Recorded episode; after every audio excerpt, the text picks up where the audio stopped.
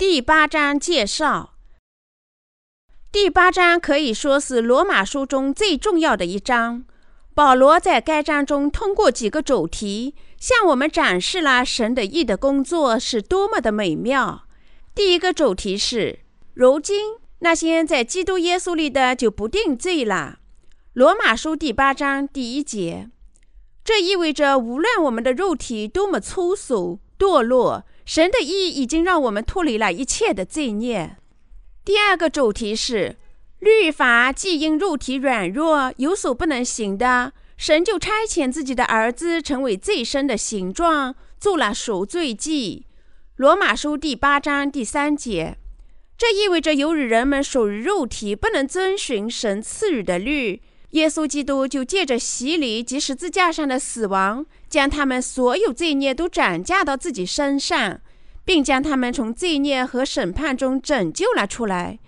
是因为耶稣基督降临到地球上，借接受约翰的洗礼，一次性转嫁了人类所有的罪孽，他才能将天下所有罪孽背负到十字架上，并且在十字架上被钉死。并从死亡中复活，拯救了所有信仰这个真理的人。主的所有这些工作，意在成就神的意，遵循父神的旨意，将所有罪人拯救出罪孽。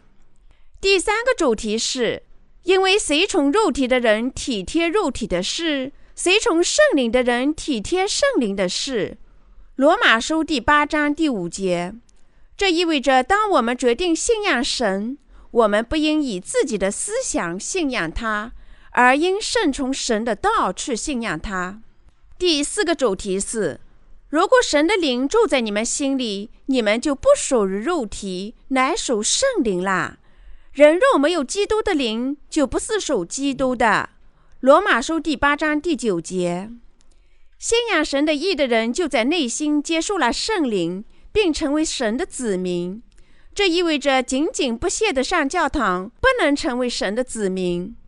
第五个主题是，兄弟们，这样看来，我们并不是欠肉体的债，吃圣宠肉体活着。罗马书第八章第十二节。该主题告诉我们，靠信仰成就神的义的主的福音，从所有罪孽中得救的人，不能成为肉体的债务人和肉体的奴仆。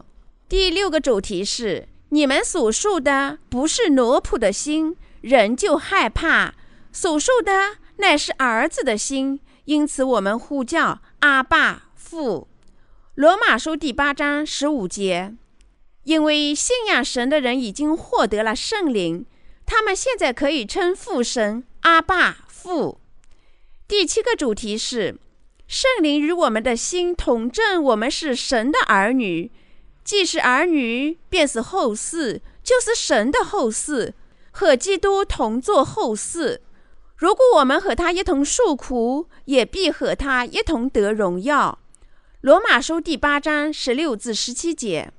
信仰神的义的人获得了圣灵，获得了圣灵的人就会与基督同在，成为天国的后嗣。第八个主题是。我们知道一切受造之物一同叹息劳苦，直到如今。罗马书第八章二十二节。即使是神的义的信徒，也会与世俗世界的一切人物一同面临痛苦。他还告诉我们，来世将没有叹息劳苦。第九个主题是：预先所定下来的人又招他们来，所招来的人又称他们为义。所称为义的人，又叫他们得荣耀。罗马书第八章三十节，这告诉我们，神已经招了在他儿子耶稣基督里面的人，而且他借神的义，一次性斩价他们所有的罪孽，从而使他们成为神的子民。最后第十个主题是：谁能控告神所拣选的人呢？有神称他们为义啦。罗马书第八章三十三节，没有人可以乱断神的子民，因为他们获得了圣灵的恩典，靠信仰神的义脱离了罪孽。这些主题是罗马书第八章的基本纲要。现在我们将进行讨论，详细研究。